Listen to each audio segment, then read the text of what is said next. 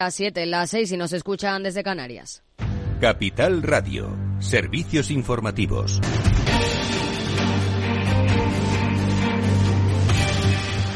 ¿Qué tal? Muy buenas tardes. El paro baja en diciembre y el mercado laboral resiste en 2023 con más de 500.000 nuevos puestos de trabajo. El empleo ha crecido en España en casi 540.000 afiliados a la seguridad social en 2023 a pesar de la ralentización económica. El número total de trabajadores en alta en el país asciende a 20,83 millones de personas, mientras que el paro baja en 27.000 personas en diciembre de 2023, un 1% impulsado por el sector servicios. En el año completo el desempleo cae en 130.000 personas hasta los 2, 7 millones de parados. Se trata de la cifra más baja para un cierre de año desde 2007 y la ministra de Seguridad Social, Elma Said, ha destacado el año histórico.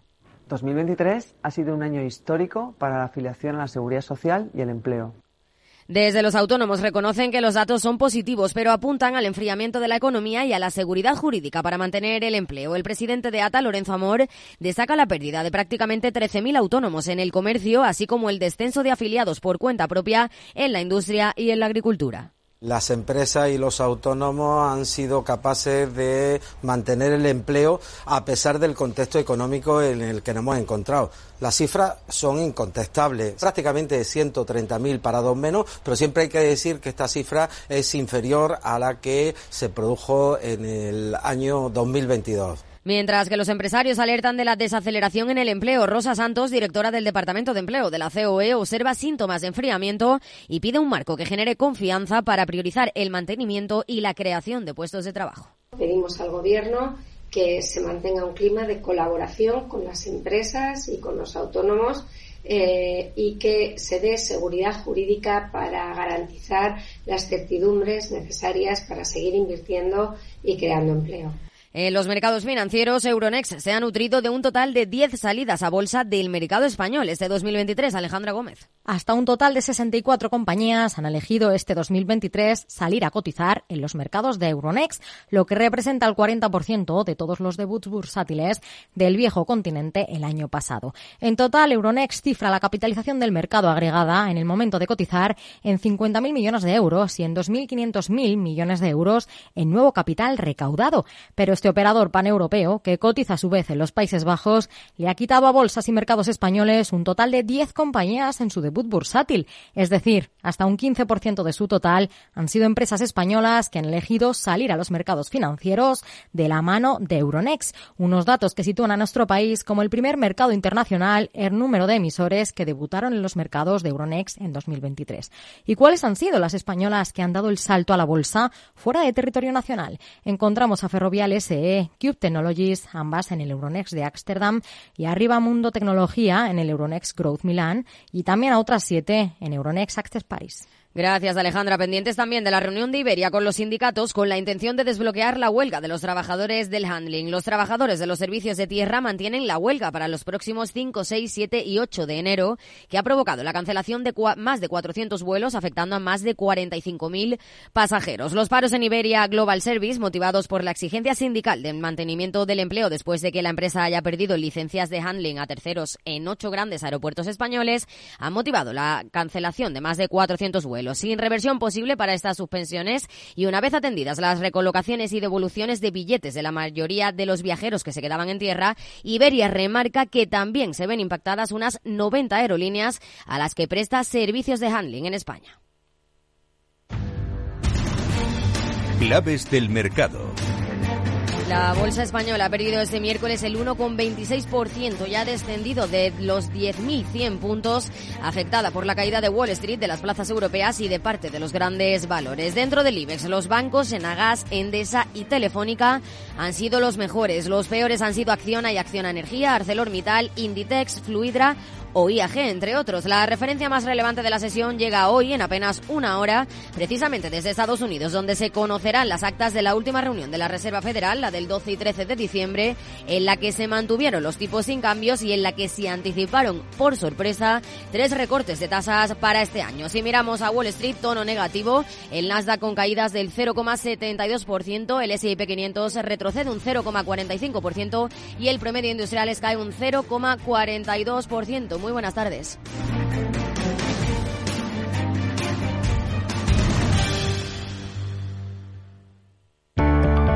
Capital Radio. Siente la economía.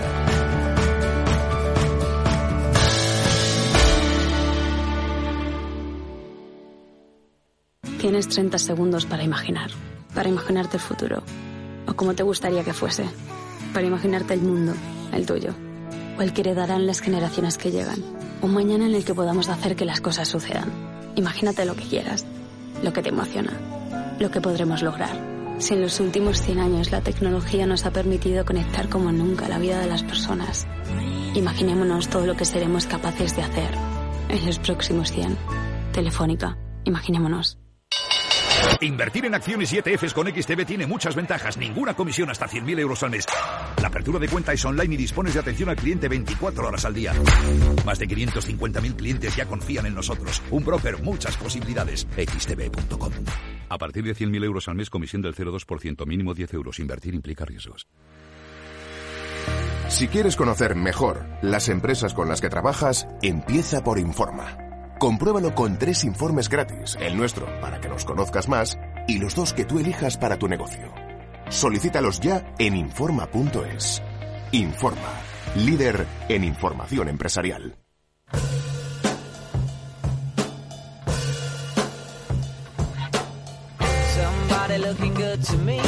En Capital Radio, After Work. Con Eduardo Castillo.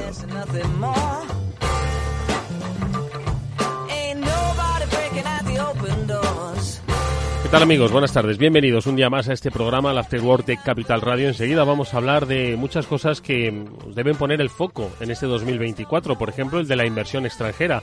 Porque ahora vamos a hablar con Juan Millán, experto de Get Network, que nos va a poner precisamente eso, la lupa, el foco sobre qué países tienen interés inversor, dónde se van a desarrollar proyectos, dónde la empresa española puede mirar y puede asomarse y también le preguntaremos por aquellos que no tienen tanto interés o por los que quizás habría que rebajarlo si es que ha cambiado un poco su circunstancia. Enseguida les saludamos. Luego hablaremos de un tema que a nosotros, bueno, pues nos más que nos preocupa, de momento nos llama la atención. Ya veremos si nos preocupa o no. Y es el papel de los seniors en la economía de nuestro tiempo. Eh, un estudio de la Fundación Mafre a propósito de pues eh, los seniors en economía, pues dice que sí, que son son un objetivo pues que se debe tener en cuenta a la hora de analizar el mercado laboral de nuestro país. Eh, son hoy en día los más penalizados, pero por otro lado, el emprendimiento o de otra forma llamarlo, ser autónoma, autónomo pues es una de las vías que encuentran los mayores de 55, por fijar una fecha intermedia, eh, como, como uno de los recursos pues para continuar su desarrollo profesional. Se lo preguntaremos a uno de los responsables de la Fundación Mafre a propósito de un ranking, sobre todo por comunidades que ha analizado el, eh, la situación de los seniors en economía. Y luego tenemos nuestro transformador. Hoy nos acompañará la Universidad Nebrija. Ya sabéis que junto a los especialistas de Salesforce hablamos con instituciones, empresas, compañías, para que nos cuenten su proceso de transformación digital. Y la Universidad Nebrija, destacada universidad, nos va a comentar cómo no solo aplica esta tecnología, esta disrupción digital en la formación, sino también en la propia gestión como centro que necesita acompañar a sus estudiantes. Con Daniel Magaña hablaremos y junto a los especialistas de Salesforce en este viaje digital que ha realizado la universidad. Esto es el Afterword de hoy. Vamos a comenzar ya mismo, como decía, hablando de inversión internacional.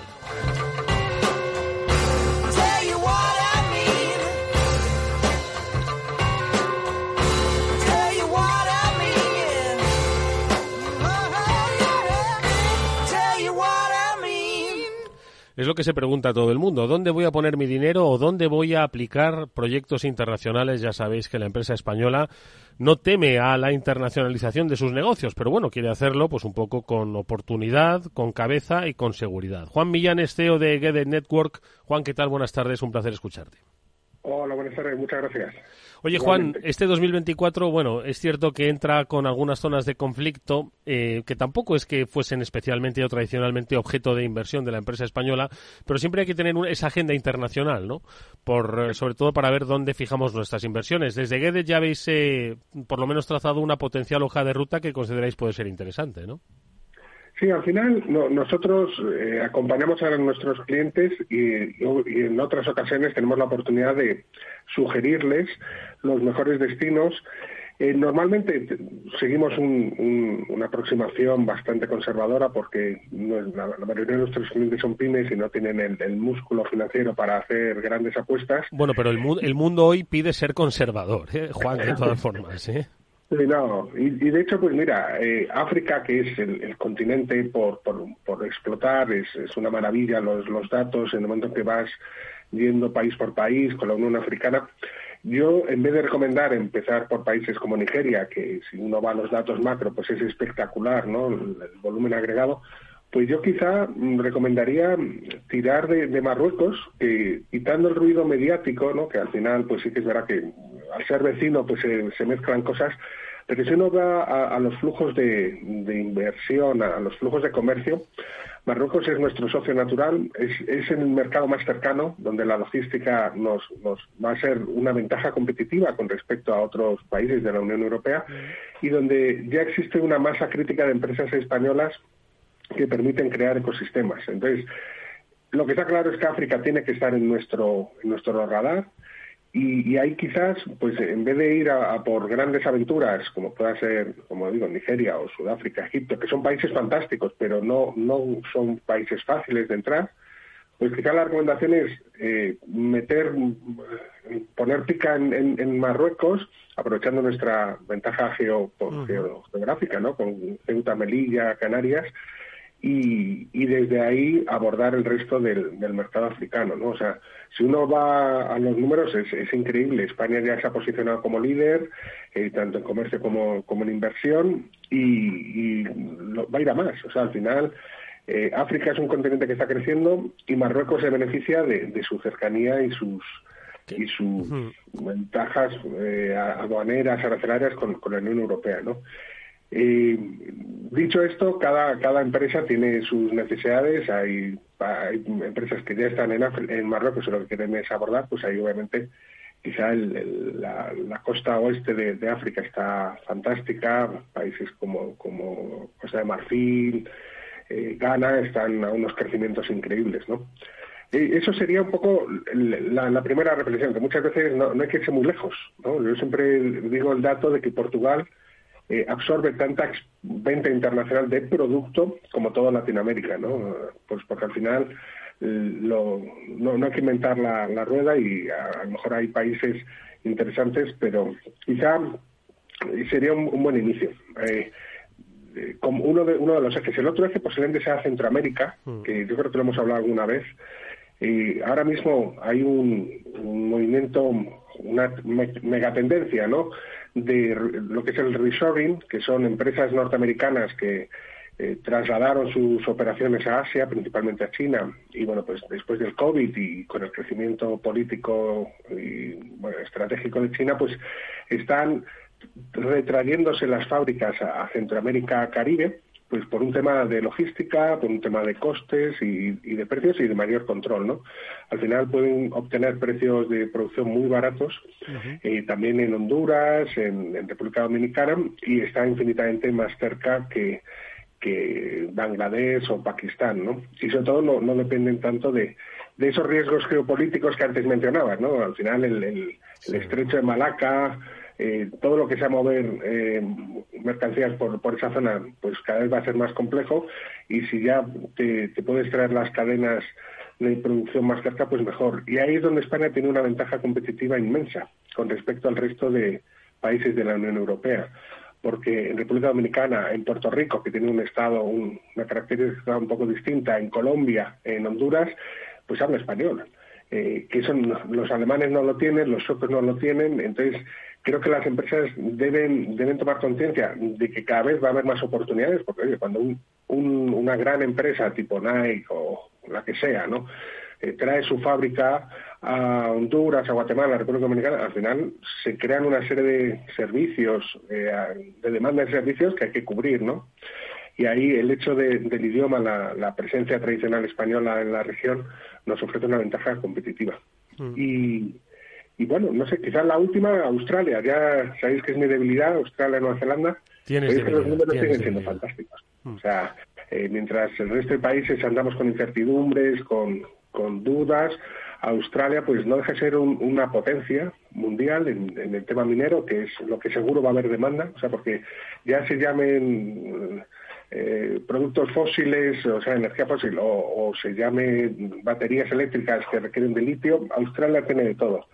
Con lo cual la, la demanda va a seguir siendo fuerte y para empresas españolas que son líderes en energía, en, infraestructuras, pues es un país fantástico, porque es un país serio, es un país que paga bien y es un país que gracias al trabajo hecho por empresas como Acciona eh, o, o o Elecnor, que, que están muy bien posicionadas allí, pues hay muy buen prestigio. Y lo que sí que es una novedad es que estos últimos años la inflación está pegando fuerte y, por ejemplo, yo nunca recomendaba Australia para empresas de bienes de consumo porque había tal volumen de, gasto particular que, la marca España no estaba posicionada en, la gama alta, pero ahora que el, consumidor final australiano, neozelandés. Eh, está un poquito más consciente, el binomio calidad-precio, porque al final España es un producto europeo, es un producto que se percibe de calidad, pero quizá no se veía como un producto alemán o un producto francés, pero mm, sí que se le ve como un producto de calidad infinitamente más económico que, los otros, con lo cual para empresas de calzado, para empresas de moda, de alimentos, es, es un mercado que ahora veo oportunidad. Hace unos años lo veía complicado, ahora creo que hay oportunidades porque el consumidor final sí que se está mirando más los precios, ahí España es mucho más competitiva que el resto de países europeos.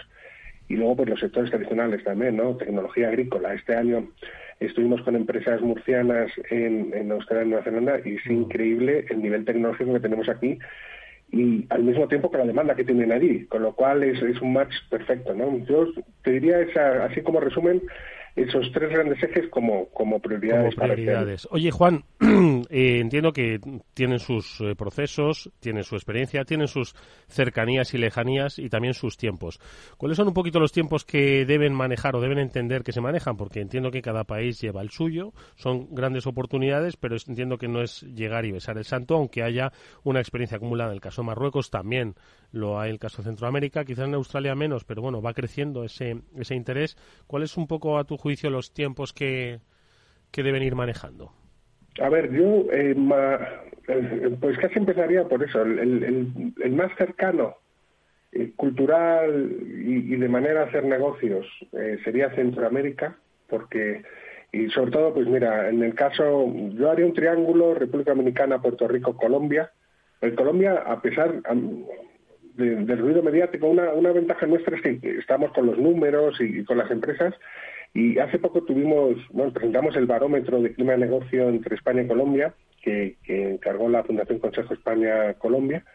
Y, a pesar del ruido político, mediático con Colombia, lo cierto es que las empresas españolas apuestan decididamente por seguir aumentando su, presencia en Colombia porque es un país que, tiene un potencial tremendo y donde además a, los empresarios españoles se les recibe bien, se les da cariño y, no deja de ser un mercado enorme y con una ubicación logística impresionante, ¿no?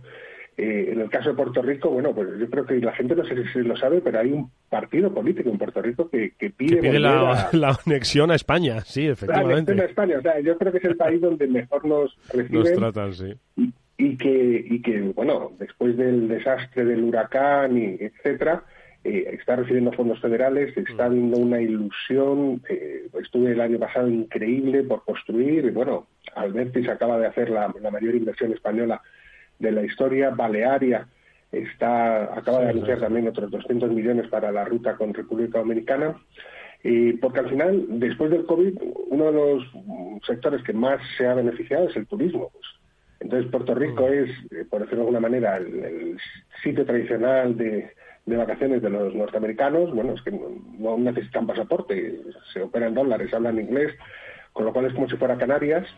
Mm. Eh, siempre buen tiempo, con, y en República Dominicana, pues la presidenta española, que es de liderazgo, pues los datos son increíbles, ¿no? Ahora supongo que cuando vayamos a Fitur nos enteraremos, verdad, pero que Fitur está, hablando de, está a la de vuelta. inversiones de, de más de 3.000 millones en crear nuevas, Mm. nuevas actuaciones. Y Pues- ahí, pues empresas españolas son muy competitivas. Oye, pues yo creo una cosa que has dicho, Juan, bueno, focos de interés, por supuesto, se puede ir, pero lo has dicho con respecto a algunas zonas. Hay mucho ruido muchas veces, eh, mediático, político, pero que impide ver la realidad económica de una tradición larga de inversión española y de seguridad, que es la que deben fijarse los empresarios, ¿no? Eh, bajar del ruido y, y, eh, encontrar las oportunidades. Bueno, pues ahí están las primeras del año, las que nos trae Juan Millán, CEO de Get It Network, al que siempre es un gusto eh, saludar y poder escuchar. Ojalá sea pronto la próxima vez. Juan, cuídate mucho y gracias. Igualmente, muchas gracias. Un abrazo.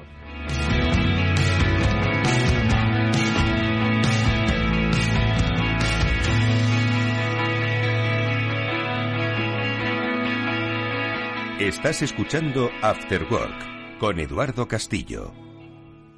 Bueno, ya sabéis que hace poco, pues los eh, informes ¿no? sobre, sobre desempleo en España situaban a los senior, a los mayores de 55 años, como uno de los eh, segmentos de población que representan el paro de más larga duración. Les costaba recuperarse. Es un foco de, de análisis porque debemos, además, tener muy en cuenta, dado la evolución de nuestra población, qué, se- qué papel van a jugar, juegan ahora mismo los seniors en nuestra economía. Es lo que hace la Fundación Mafre a través de un interesantísimo eh, departamento que es el Centro de Investigaciones eh, Economics. No sé si lo he dicho bien. Su director es eh, Juan Fernández Palacios. Juan, ¿qué tal? Muy buenas tardes.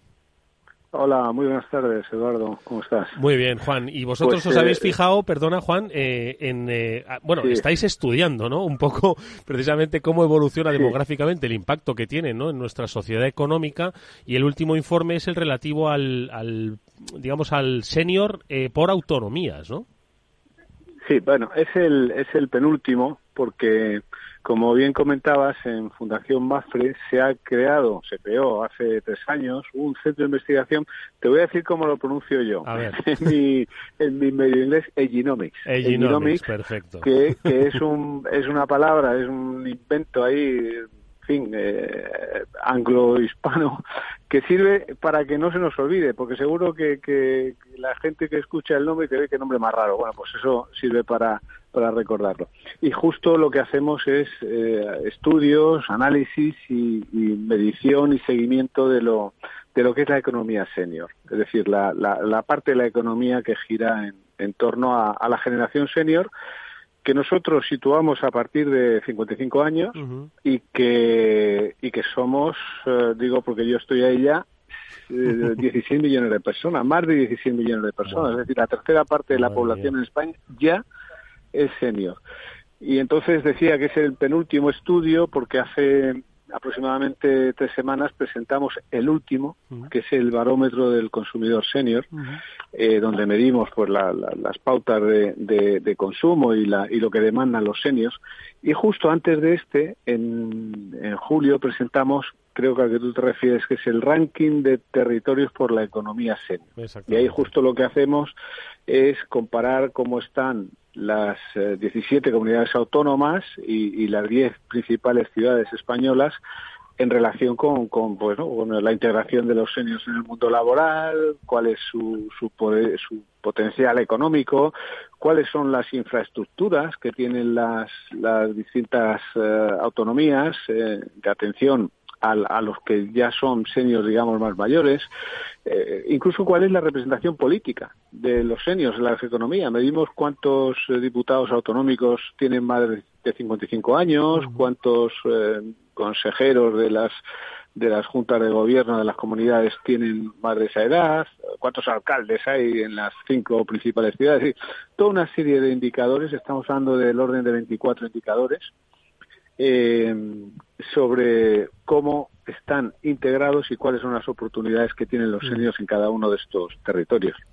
Oye, eh, Perdona que me, he extendido No, un poco no, más, no, pero para, para situar No, yo creo que además es, es interesantísimo eh, la descripción que has hecho porque nos, nos da una idea de cómo se ha eh, transformado y cómo debe transformarse necesariamente el debate sobre el papel de los eh, seniors, no vamos a decir mayores, sino de los seniors y luego más mayores, no más seniors en nuestra sociedad, porque si te das cuenta, Juan, el, debate económico siempre se planteaba con respecto al mantenimiento, al sostenimiento de las pensiones, que uno decía, bueno, pues cuando lleguen los 65 ya veremos, pero es que no, es que se ha adelantado una década el planteamiento sobre un eh, gran grupo poblacional que los eh, sitúas en 16 millones de personas, nada menos, y que de alguna forma también se están viendo impactados por la evolución económica en cuanto a empleabilidad, en cuanto a accesibilidad, en cuanto a capacidad de consumo, etcétera, etcétera. Por lo tanto, yo creo que el debate ha cambiado y se ha adelantado una década.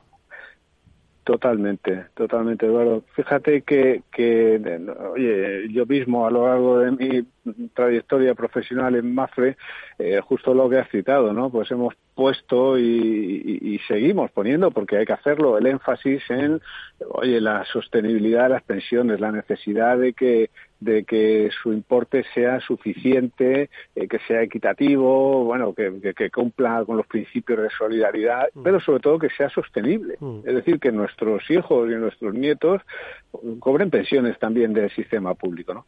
Pero eh, este énfasis eh, en los riesgos y en las, las incertidumbres que pueden acechar a, sistemas como el de pensiones nos ha hecho olvidar un poco pues las oportunidades que van asociadas a esto que llamamos envejecimiento poblacional, mm. que, que, que, es eh, algo que se explica porque la edad media de la población está aumentando.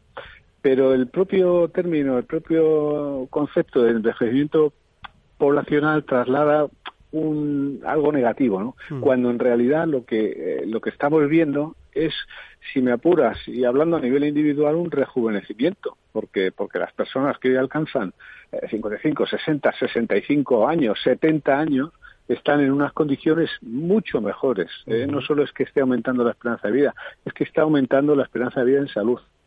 Y ahí hay un potencial para, para, para la economía y para la sociedad porque esta gente, bueno, este grupo, este segmento de población puede seguir aportando, puede seguir aportando. No, no, no tenemos que verlos como, como personas ya, en fin, pasivas eh, de las que hay que ocuparse y, un poco em, apartadas ya de, de, lo que es el, núcleo social, ¿no? Son, son personas que pueden seguir siendo protagonistas, que, que tienen mucho que, enseñar y, y mucho que contribuir a la economía de la sociedad. Mm.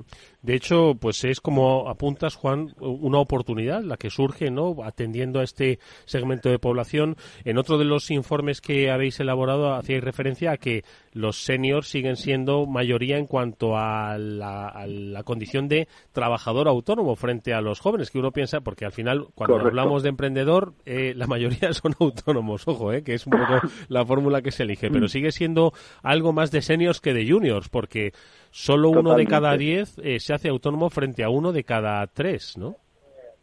Efectivamente, el, el, el, trabajo autónomo es sobre todo una actividad de seniors, es sobre todo una actividad de seniors.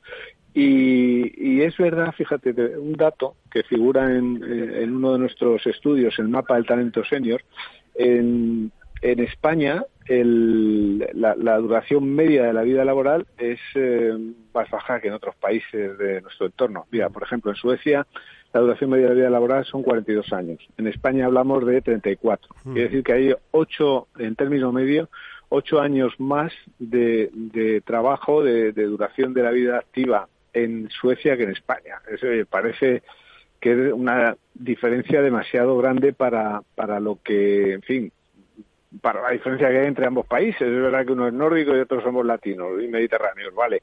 Pero desde el punto de vista socioeconómico no hay tantas diferencias. Eh, en Suecia el trabajo parcial, es decir, la gente sigue trabajando eh, y combinando trabajo con otras actividades eh, en un 31%. Un 31% de los mayores de 55 años eh, hacen trabajo parcial. En España solo hablamos de un 12%. Mm. ¿Qué le quiero decir? que la mayoría de la gente que en España quiere seguir eh, activa y quiere seguir eh, en, integrada en el mundo laboral tiene que hacerse autónomo. Mm. Es, es eh, la, digamos el emprendimiento por necesidad. Y bueno, eso es lo que nos da las cifras de las que hablábamos, ¿no? que, al final pues el, peso principal del trabajo autónomo está en los seniors.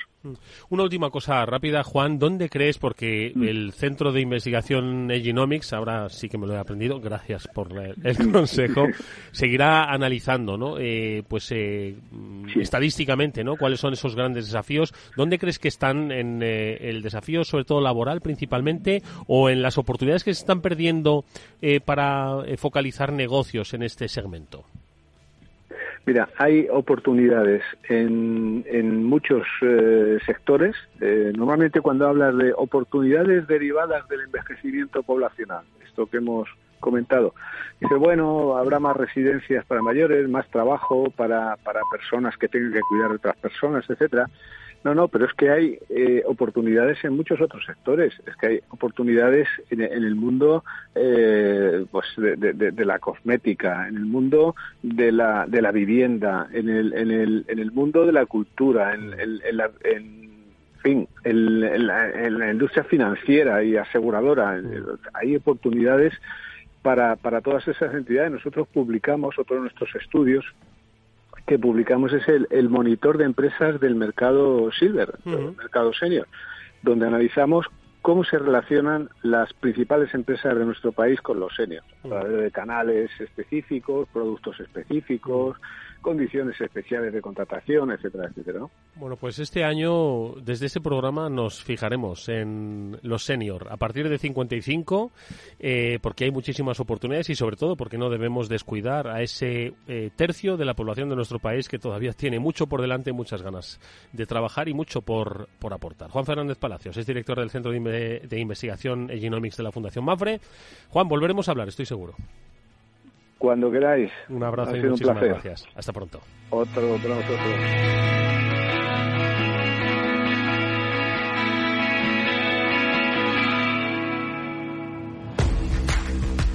con un consejo. Si inviertes en bolsa, esto te interesa. XTB, tu broker con más de 15 años en España, tiene la mejor tarifa del mercado para comprar y vender acciones y ETFs. No pagues comisiones hasta 100.000 euros al mes. Si inviertes en bolsa quieres empezar, más sencillo e imposible. Entras en xtb.es, abres una cuenta online y en menos de 5 minutos compra y vende acciones sin comisiones. Además, con atención al cliente las 24 horas al día. ¿Qué estás esperando? Miles de clientes ya confían en xtb.es. Un broker, muchas posibilidades. A partir de 100.000 euros al mes, la comisión es del 0,2%, mínimo 10 euros. Invertir implica riesgos.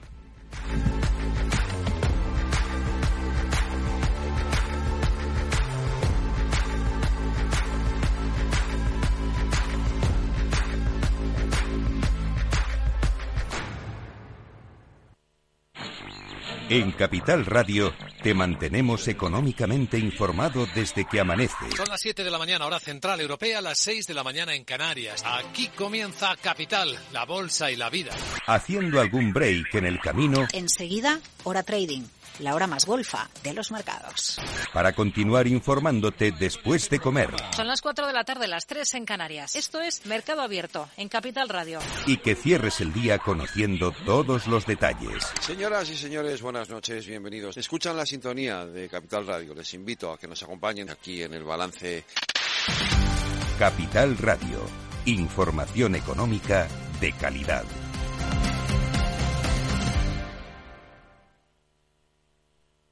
A continuación, El Transformador, de la mano de Salesforce.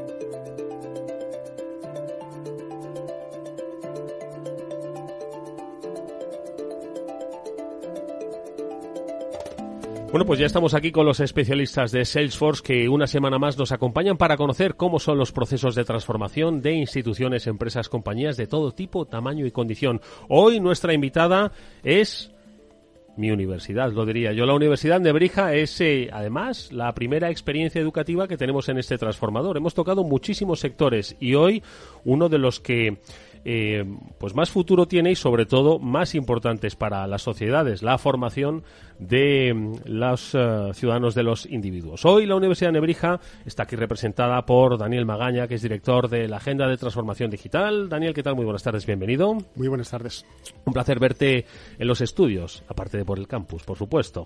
No se le escapa a los oyentes que yo siempre hablo de la oportunidad que tengo de dar clase en la Universidad de Nebrija. Pero también nos acompañan los expertos de Salesforce en esta ocasión. Está con nosotros Belén Gancedo, que es vicepresidenta del área de educación de Salesforce. Belén, ¿qué tal? Muy buenas tardes. Muy buenas tardes. Y también está con nosotros Bruno Butcher, que es ejecutivo de cuentas en Salesforce. Bruno, ¿qué tal? Muy buenas tardes. ¿Qué tal? Buenas tardes. Bueno, pues si os parece, hablemos un poco de educación. Pero lo primero de todo, aunque yo, como decía antes, pues en alguna ocasión he hablado que otro de la nebrija, yo creo que nuestros oyentes deben conocer un poco quizás la historia, la magnitud, la evolución que ha tenido la universidad para entender precisamente esos viajes de transformación, Daniel. Bueno, pues la Nebrija es una universidad, como a mí me gusta definirla muchas veces, deliberadamente pequeña y eso es lo que nos está permitiendo mantener precisamente nuestros ideales, nuestro, nuestro ADN, ¿no? Apostamos muchísimo por la ampliabilidad, que yo creo que es el, el objetivo de toda universidad, pero en Nebrija lo llevamos y lo llevamos desde el principio. Eh, fuimos los primeros en practicar las prácticas obligatorias para todos los alumnos mucho antes de Bolonia, que ya las hizo obligatorias, nosotros ya lo hacíamos. La relación con las empresas era nuestro día a día y el profesorado, como comentábamos hace un ratillo, eh, mucho profesor asociado, los que están todavía en el mercado, de los que están permanentemente trabajando y son los que nos traen la realidad a las aulas.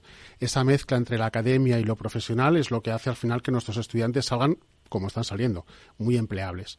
El componente internacional, que lo, hemos trabajado desde el principio, desde el año 95, eh, siempre hemos intentado que eh, haya muchas nacionalidades en nuestros campus, más de 56 en los últimos años, y eso es una, una maravilla. Y la excelencia académica, pero no solo con los mejores profesores, sino con los mejores estudiantes. Los mejores estudiantes hacen que estén los mejores profesores y los mejores profesores son los que quieren estar con los mejores estudiantes. Y todo esto, en el, en el mundo en el que estamos ahora mismo, en el que cada día afrontamos nuevos retos, no puede ser eh, si no hay una innovación pedagógica. Y eso yo creo que es uno de los componentes importantes. Siendo pequeños, siendo como somos, pero a la vez eh, muy valientes, hemos podido poner en prácticas, bueno, pues unas pedagogías, unas metodologías muy interesantes. Yo creo que responde además lo que nos cuentas, Daniel, pues un poco a, los grandes desafíos que, vive la universidad en general, que tiene que atender a esos grandes desafíos, la empleabilidad, la internacionalización. El, informe de la Fundación CID siempre apela ¿no? a que hay que internacionalizar las universidades españolas, por supuesto la excelencia y los retos de innovación pedagógica. Se mueve en un entorno de la formación que conocéis muy bien los, los aquí presentes, que además de estos desafíos, ¿qué otros desafíos confronta Daniel Belén?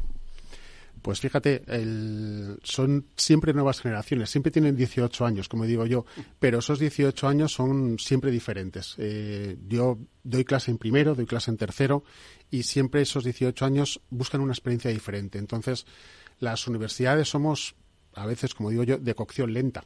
Eh, muchas veces, pero tenemos que transformarnos y responder a esas necesidades, a esas experiencias que están buscando nuestros estudiantes, que están compartiendo, interactuando con nosotros en múltiples aspectos, no solamente en las aulas, sino mucho más, mucho, más allá de las aulas. Y ahí intervienen procesos, intervienen experiencias, intervienen muchas cosas que es fundamental que sepamos adaptarnos a, a ellas. Y lo que antes esperábamos que, se hiciese de una manera, hoy en día los estudiantes nos lo piden de otra, ¿no? Y ahí yo creo que el trabajo que estamos haciendo con vosotros es importante, Belén. Sí, yo eh, totalmente de acuerdo. Eh, remarcar, ¿no? Eh, que estamos sobre todo trabajando en una doble vertiente. Por un lado, en, está muy dirigido a nuestras soluciones de, educación, de Education Cloud en concreto de Salesforce, a lo que es ayudar el al éxito al estudiante, pero también al de la propia institución. ¿Y qué nos estamos encontrando?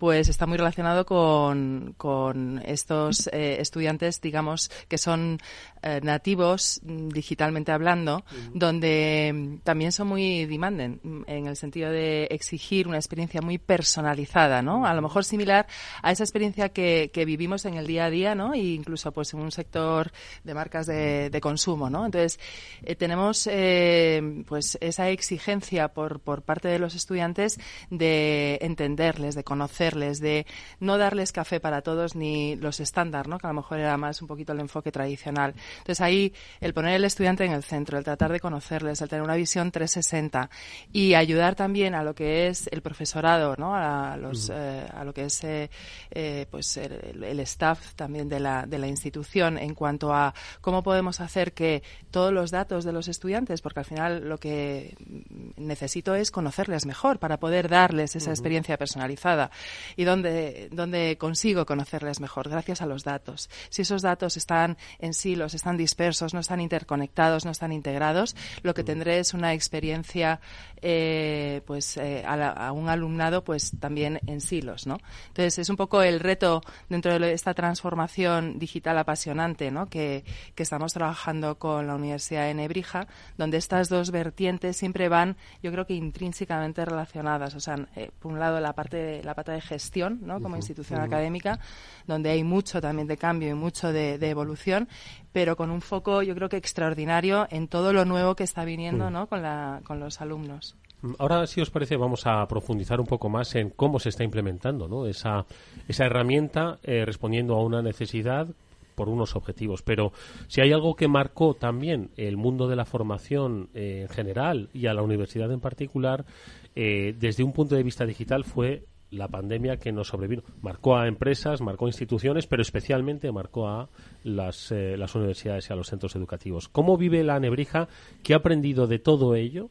y para que nos sirva un poco a definir precisamente la agenda que en este caso representas tú, Daniel. Mm. Pues fíjate que yo lo recuerdo como un miércoles estaba dando clase en el aula y el jueves estaba dando clase desde mi casa. Y no hubo mucho cambio, y estoy hablando de clase presencial. Nosotros en Nebrija ya llevábamos bastante trabajo hecho. Eh, desde el 2011 empezamos a trabajar con una unidad que se llama Global Campus, que precisamente trabaja esa parte de innovación em, pedagógica, incorporando mucha tecnología, pero sobre todo la adopción de esa tecnología. Sin darnos cuenta, nosotros ya teníamos el trabajo hecho. Eh, mucho trabajo con el campus virtual, pero no solamente con las herramientas, sino saber dar clases, saber em, cómo hacer interactuar a los alumnos a través de los campos virtuales, que no es nada sencillo. Eh, salvar esas distancias, esa parte virtual, lo llevábamos ya eh, muy practicado y para nosotros fue fácil. Teníamos mucha infraestructura montada, pero sobre todo mucho profesor con mucha formación y con muchas ganas de hacerlo y yo no detecté problema. O sea, la mayor diferencia para mí fue que tenía a mi hija pequeña a mi izquierda diciendo, oye, Elsa participa o Elsa no participa. ¿Te has fijado que este no te contesta? Ese fue el mayor cambio para, para mí. Y yo lo hablaba con, con compañeros de otras universidades que me comentaban los problemas que estaban teniendo porque no habían tenido esa formación, no habían tenido esa tecnología y para nosotros fue especialmente fácil me siento realmente orgulloso de, poderlo haber, de poder haberlo hecho, porque la verdad fue muy, muy fácil para nosotros. Sí, la verdad es que fue un, un, hito, ¿no? Poder eh, continuar las clases. Todos conocemos casos de instituciones y de otras universidades, pues que quizás la experiencia no fue tal y como la está contando Daniel. Yo personalmente también, de un día para otro di clase y, todos los alumnos además eh, de una manera muy intuitiva porque hay que reconocer hay que decir que la Universidad de Nebrija es una universidad presencial, aunque tiene algunas eh, formaciones eh, a distancia, pero en el momento de la pandemia el, grueso de toda la formación era, era presencial. Sí, pero fíjate, Eduardo, que nosotros, aunque dábamos clase en presencial y seguimos dando clase en presencial, ya usábamos el campus virtual.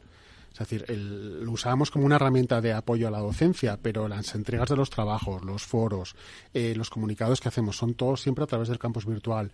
Y quien, o sea, unos más que otros, pero yo daba clase también en online a, programas de, de máster y entonces esa capacitación ya la teníamos entonces. Y recuerdo, vamos, infinidad de cursos de nuestra unidad de Global Campus precisamente para sacar todo el partido a la, a la tecnología, que es lo que domino yo, adopción de la tecnología, que es clave de esa transformación.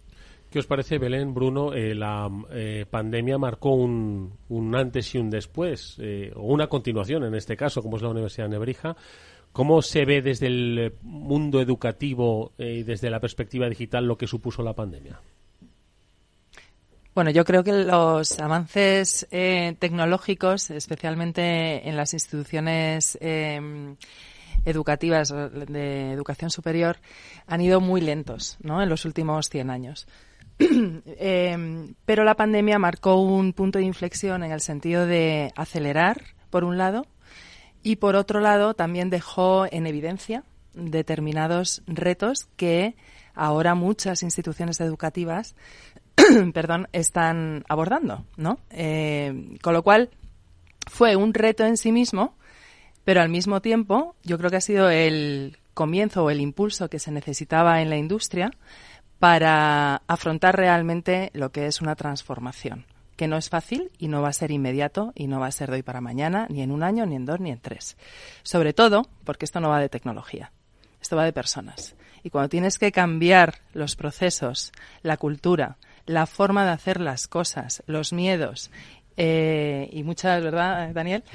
Muchos componentes que tienen que ver con nosotros, con las personas, pues es un proceso que tarda tiempo. Por supuesto que la tecnología está ahí, más madura y más potente, yo diría que, nunca, ¿no? Con, con todos los, eh, bueno, pues las últimas noticias, eh, inteligencia artificial, datos, etcétera, pero no deja de ser un facilitador o un acelerador de algo mucho más ambicioso y más importante. No sé si Bruno o Daniel estáis de acuerdo. Sí, la verdad es que para nosotros la clave está en las personas y en los procesos para adoptar la tecnología al final la barrera suele ser esa resistencia al cambio. Entonces nosotros desde la Agenda de Transformación Digital siempre apostamos por, esa gestión del cambio. Hacer que, los equipos trabajen y trabajen juntos y trabajen con un proceso y no por esos hilos que comentabas antes, que son muy típicos de, algunas empresas y de las universidades también, ¿no? que somos muy departamentales. Y el reto lo tuvimos. Eh, nosotros, gracias a no sé si gracias a la pandemia o coincidiendo con la pandemia, empezamos un proceso de transformación muy importante. Cambiamos el sistema de gestión académica en su momento, que eso para una universidad es cambiar todas las tripas. Cuenta que es el, sistema de gestión académica, porque quizás no todo el mundo conoce cómo se gestiona. Nosotros le pusimos un nombre, ¿no? Tiene el nombre del fabricante, en este caso, que es Universitas 21, pero es el sistema que permite gestionar, mejor dicho, eh, toda la matrícula de los alumnos, los expedientes, las titulaciones, la gestión financiera de, de los alumnos, la normativa académica, que somos las universidades tenemos mucha normativa por detrás que nos obliga bueno, pues a seguir precisamente esos procesos. ¿no? Y eso requiere muchísima planificación. Parece que lo de matricular un alumno es algo sencillo, pero tiene muchísimo trabajo por detrás, gestionar las aulas, los horarios, los profesorados. Cuando tienes profesores que están trabajando y tienen horarios muy complicados, pues a las diez y media no puedo. Bueno, pues cambiar todo eso, Edu se ríe porque nos pasa yo creo que a todos, ¿no? Eh, eh, tiene mucha complejidad, ¿no? Y son muchos departamentos los que tienen que hablar entre sí y ponerse de acuerdo con un objetivo común. Y ese fue uno de los procesos grandes que, que empezamos hace ahora dos años, tres años, precisamente para montar este sistema y no va de tecnología y va de personas. Eh, yo siempre decía, la tecnología en este proyecto es un 10%, el otro 90% son las personas y son los procesos. Y ahí es donde hemos hecho muchísimo hincapié, en conseguir que todos eh, hablen entre sí. Yo ponía un ejemplo y lo pongo muy a menudo, ¿no? La primera reunión fue por Teams, porque estábamos eh, recién salidos de la pandemia, lo de reunirnos en presencial estaba complicado, y en el Teams estaban todos los micros apagados y las cámaras apagadas y no había nada más. Silencio. Solo hablaba yo. Era un momento tenso, además, bueno, eh, dije, creéis que os comunicáis, pero ni siquiera os estáis hablando. Fue duro. Y, recuerdo que mi equipo me mandó dos años después eh, una captura de pantalla, también por Teams, con cerca de 50 personas conectadas, todos con la cámara, todos participando, todos con una sonrisa. Y eso es lo que marcó al final el, el final de ese proyecto, pero al final con éxito. Y mm. fue un proyecto que fue, fue complejo, pero trabajamos con las personas. Y eso fue la, la clave de la adopción de, de, la herramienta. Y es lo que nos ha animado al final a montar un, un, CRM. Ya nos hemos venido arriba. No, pero claro, que responde y ahora sí profundizamos un poco más ¿no? en esa evolución ¿no? del alumno, la personalización de la, de la formación, además que en Nebrija, me consta, pues eh, se eh, distingue ¿no? por personalizar ¿no? un poco el, el, la trayectoria del alumno desde que no es alumno todavía, sino desde que muestra interés eh, por una universidad cuando están seleccionando hasta que se gradúa felizmente en junio, bueno, y si no, pues después de su TFG, que tampoco pasa nada, ¿no? y ese, ese es un proceso largo y, como digo, personalizado, que apuntaba ya Belén, que el dato es, es crucial. Un poco cuál es el, planteamiento que se ha hecho desde Nebrija y cómo desde Salesforce os están acompañando. Pues al final, mira, eh, ese componente internacional nos, nos, hace gestionar muchísimas culturas, diferentes culturas, ¿no? Y tenemos que personalizarlo muchísimo. Tenemos que saber mucho del alumno eh, o del candidato que decimos nosotros para saber cómo comunicar, qué decir, cuáles son sus necesidades y, y poder adaptar todo eso a esa experiencia ¿no? que, que ellos están esperando al final todos los datos cuentan, desde antes de que son alumnos, desde que visitan nuestra web por primera vez, hasta que ya finalmente son, son egresados. Y no todos los egresados son iguales. Ya tenemos una trayectoria, eh, tenemos gente, antiguos alumnos que ya tienen una cierta edad, y entonces no se les gestiona igual que a los recién egresados. Cada uno tiene una experiencia diferente ¿no? en todo esto. Bueno, pues saber juntar toda esta información, saber jugar con ella, eh, tenerla disponible, es lo que te permite después poder trabajar ese prestigio ¿no? que buscamos las universidades. Porque yo creo que no acaba solamente cuando el alumno ya finaliza, porque mm. cuando el alumno finaliza ya es un profesional, entonces ya buscamos esa relación con la empresa. Entonces, el, abanico es muy grande. A mí me gusta cuando, cuando Belén habla de esa visión 360 del, del alumno, la ficha 360 del alumno, a mí me encanta, porque yo me voy mucho más allá, me voy hacia mis, alum, a mis alumnis, ¿no? mis mm. antiguos alumnos que están trabajando en empresas y son empleadores. Entonces, tener esos datos para nosotros es una maravilla, mm. aparte de un orgullo de ver dónde están acabando todos ellos, ¿no?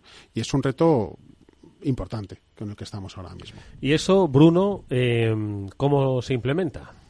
Eh, bueno, con cuidado. no, es un proceso con delicadeza. Eh, que lleva tiempo, pero yo creo que Daniel lo ha explicado muy bien. La clave está en la adopción de las personas y, mm, y al final es, es gestión del cambio. O sea, em, en Nebrija hay, hay un equipo grande de personas trabajando con muchos datos cada año y, em, y esas personas tienen que abrazar el cambio, em, tienen que transformar su forma de trabajar día a día y eso lleva tiempo, inevitablemente. Y, y tampoco nos engañemos, eh, no siempre es fácil y, y bueno, es, es una gestión del cambio que, que va poco a poco y que, y que estamos juntos en esto y que, y que estamos ahí para, para apoyarles en ello. Al final, construir una base de datos unificada y enseñarles a los equipos de Nebrija el para qué, el motivo por el que estamos haciendo esto, ayuda mucho. Y que entiendan dónde queremos llegar y el valor que esto aporta a la institución, al final creo que es, es la clave.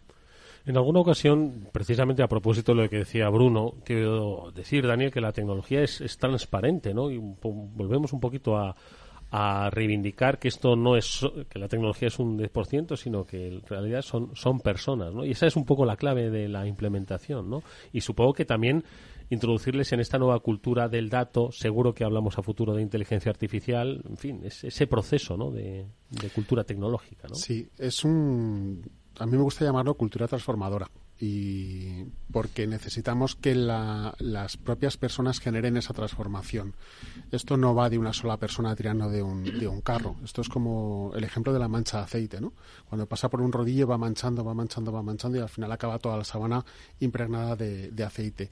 Generar esa cultura transformadora eh, son procesos, como decía Bruno, es generar conocimiento, es provocar que esas personas hablen entre sí y ellos mismos generen ese conocimiento. Esa es la, la clave. Eh, no hemos hablado de números, pero cuando hablamos del sistema de gestión académica tenemos que decir que hemos formado a 1.800 profesores, que hay 15.000 alumnos trabajando eh, con estas herramientas. Formar 1.800 profesores no es sencillo. Formar 300 personas de, de, servicios, de la parte de servicios, tanto de Secretaría de Cursos como planificación, ordenación académica o la gestión de, de financiar los expedientes, se dice rápido pero hay 1.800 personas con 1.800 emociones con detrás, cada uno con sus barreras, cada uno con sus palancas, cada uno con sus miedos. Entonces, al final, e, ese trabajo de gestión del cambio es fundamental. Ese es el, reto y la clave de, todo esto. Y hay una parte importante que, nos ocurrió con Universitas 21 y nos está ocurriendo ahora con, Salesforce, que es la experiencia que nos traen ellos, el conocimiento, las buenas prácticas. Porque hay los, los, que tenéis verticales de educación superior, lo de vertical de educación superior suena un poco así, ¿no? Pero los que trabajáis con universidades y sois capaces de traernos ese conocimiento, esas experiencias, para nosotros es un valor añadido brutal, porque es mucho conocimiento, a partir del cual construir más conocimiento, ¿no? Y ese es el, el reto de estos proyectos. ¿Qué os parece, Belén? Pues esa ha sido un poco la línea de trabajo que hemos seguido eh, con todo el equipo de Nebrija desde, desde que abrazamos un poco este reto, ¿no? Es decir, nosotros tenemos una solución y como muy bien ha dicho eh, Daniel, es una solución vertical para lo que es Higher Education, eh, universidades y escuelas de negocio, donde estamos recogiendo ya, es relativamente novedosa, es, se llama Education Cloud, porque sabes que en Salesforce todo nace en la nube. Y esas mejores prácticas, que al final no solamente está basado en todos estos años de experiencia trabajando con universidades y escuelas de negocio a nivel mundial, sino eh, también abrazando las tendencias de la industria, que, que, estamos hablando todavía de ellos, ¿no? Y, estamos viendo en informes, estamos viendo retos que están apareciendo, estamos como adivinando el futuro, pero nosotros, eh, pues a estos expertos de la industria los incorporamos en el desarrollo de los productos en, Salesforce. Con lo cual, lo que tratamos de hacer es ayudar precisamente en base a esta experiencia, las mejores prácticas que otros están haciendo. No tienes por qué replicarlo, pero si a lo mejor son procesos estándar o es un proceso en el que el 80%, oye, pues lo puedes eh, digamos, tomar out of the box, no tienes que em, empezar a reinventar la rueda a partir de un folio en blanco, etcétera, pues nosotros lo ponemos ya como punto de partida, ¿no? Como valor adicional. Eh, y luego, bueno, pues el incorporar a lo que son expertos de la industria no tecnológica, es decir, gente de reconocido prestigio en escuelas de negocio, en universidades, que colaboran activamente eh, con nosotros, con Salesforce, para que nuestros productos, nuestras soluciones sean cada vez mejores y sean más fáciles y más rápidas de, implementar, que es otro de los retos también. Oye, y has hablado de tendencias y retos. Ya nos habéis dibujado algunos, pero eh, dibujadme otros. Eh, yo he mencionado lo de la inteligencia artificial porque me veo obligado. El año pasado, 2023, empezamos hablando de ChatGPT. No va a ser distinto este 2024, ¿no? Pero me juro que, ¿por dónde van esos retos, esas tendencias que comparte la industria? ¿Por dónde creéis que van? Bueno, yo creo un reto común a todos, no específicamente de la, de la industria, pero el tema del cookies, las famosas cookies, ¿os acordáis de cuando aceptábamos las cookies y tal? Bueno, pues ahora nos van a poner a dieta, eso va, va a desaparecer, ¿no? Entonces, cambia la forma de hacer marketing, cambia la forma de conocer a, tu candidato. Tu candidato y futuro alumno. Y futuro alumno. Entonces ya no puedes utilizar una serie de datos, tienen que ser tus propios datos, ¿no? lo que llaman datos de primera parte. Entonces eso obliga a cambiar radicalmente la estrategia eh, de marketing, de, en este caso las universidades, pero también de todas las, las, empresas. ¿no? Y entonces pasa a ser muy importante la, página web, pasa a ser muy importante la inteligencia artificial, pasa a ser muy importante una serie de, herramientas que hasta a día de hoy no estábamos utilizando, ¿no? Y en este caso, pues va a ser un reto para nosotros. Y poder incorporar herramientas como, bueno, pues como Salesforce en este caso, para nosotros es algo vital, porque esto ya no es una cuestión de mejorar, esto es eh, sobrevivir o no sobrevivir, básicamente. Uno de los retos que tenemos es ese. Bueno, no, no, es, no es menor, pero bueno, eh, acompañado por conocimiento, experiencia y buena tecnología, estoy seguro de que se, se llevarán a cabo y llegarán a, buen puerto. Daniel Bagaña es eh, director de la Agenda de Transformación Digital de la Universidad de Nebrija, es profesor, amplia experiencia en la institución. Gracias por haber eh, estado en Capital Radio en este transformador de Salesforce. Daniel. Gracias a vosotros por la oportunidad. Hasta muy pronto y nos veremos por el campus y también, por supuesto, a Belén Gancedo, vicepresidenta del área de educación de Salesforce. Belén, gracias. Muchas gracias. Y a Bruno Butcher, ejecutivo de cuentas en Salesforce. Bruno, gracias. Hasta muy pronto. Gracias. Nosotros nos despedimos. Hasta mañana, que volverá el After Work, como siempre, a las 19 horas aquí en la sintonía de Capital Radio. Venga, hasta mañana. Adiós.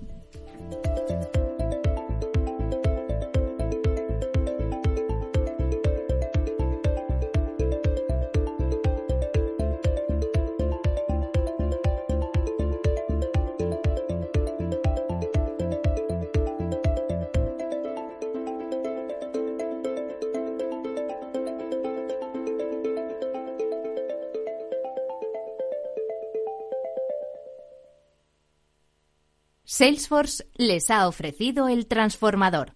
Para personas inquietas, Capital Radio. Tienes 30 segundos para imaginar, para imaginarte el futuro, o como te gustaría que fuese, para imaginarte el mundo, el tuyo, o el que heredarán las generaciones que llegan, un mañana en el que podamos hacer que las cosas sucedan. Imagínate lo que quieras, lo que te emociona, lo que podremos lograr. Si en los últimos 100 años la tecnología nos ha permitido conectar como nunca la vida de las personas, Imaginémonos todo lo que seremos capaces de hacer en los próximos 100. Telefónica, imaginémonos. ¿Qué es ir más allá? Con Arval podrás llegar donde te propongas de la forma más sostenible y asegurar un mundo mejor contribuyendo a la seguridad en carretera, al futuro de las ciudades y a la calidad de vida. Ser responsable sin tener miedo al liderar el cambio. Arval, la transición energética arranca aquí. Más información en arval.es. Capital Radio. La genuina radio económica.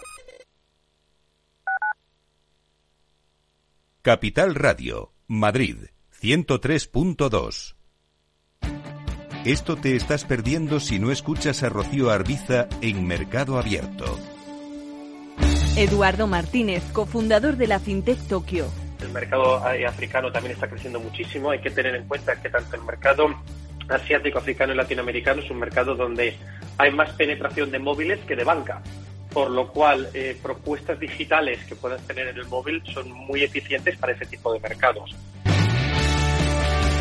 Mercado Abierto con Rocío Arbiza.